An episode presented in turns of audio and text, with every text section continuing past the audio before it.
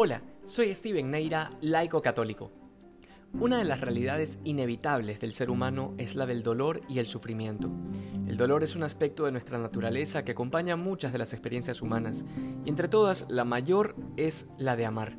Es imposible amar y a la vez esperar que nunca haya dolor. De hecho, desde el mismísimo momento en que se ama se hace presente el dolor junto con la verdad de que tarde o temprano la persona amada no estará sea porque puede haber separación o sencillamente porque habremos de morir algún día. Y esto es así en cualquiera de los amores humanos, desde el amor de una madre por sus hijos como el del amor de los esposos. En este sentido nos damos cuenta que el dolor más profundo es aquel que se vive amando y que la más grande amenaza del amor es la muerte. Hago todas estas especificaciones porque es justamente el escenario que nos presenta hoy el Evangelio de San Juan. La iglesia celebra hoy la memoria de Nuestra Señora de los Dolores, también conocida como la Dolorosa, y el Evangelio nos pone ante la escena de la cruz y de la Virgen Santísima al pie del crucificado. Sin embargo, quisiera dar a notar ciertos aspectos muy particulares de los personajes que componen esta escena dramática. Tenemos a la Inmaculada, es decir, a aquella que ha sido concebida sin pecado, a aquella que fue asunta al cielo, franqueando así las consecuencias de la muerte, y por otro lado, al Verbo encarnado, que debía morir por nuestros pecados y que al haber resucitado al tercer día destruyó el reino de la muerte de manera definitiva.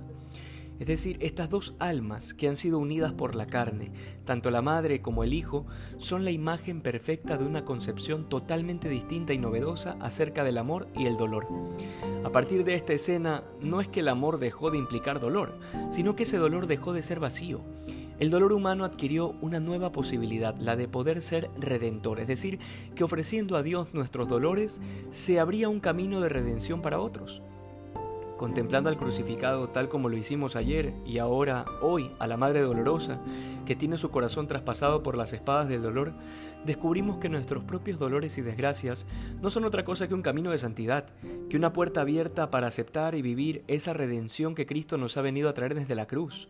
En otras palabras, el cristiano no está llamado a huir del dolor, y tampoco está llamado a buscarlo, sino más bien a enfrentarlo con la valentía de un amor eterno, que no terminará con la muerte, sino que ya venció a la muerte en Jesucristo.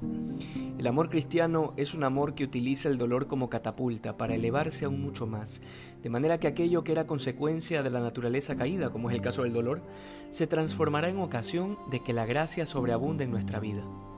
Pidamos a la Virgen que interceda por nosotros y nos ayude a vivir nuestros momentos de dolor con valentía y santidad. Que hoy seamos más santos que ayer. Dios te bendiga.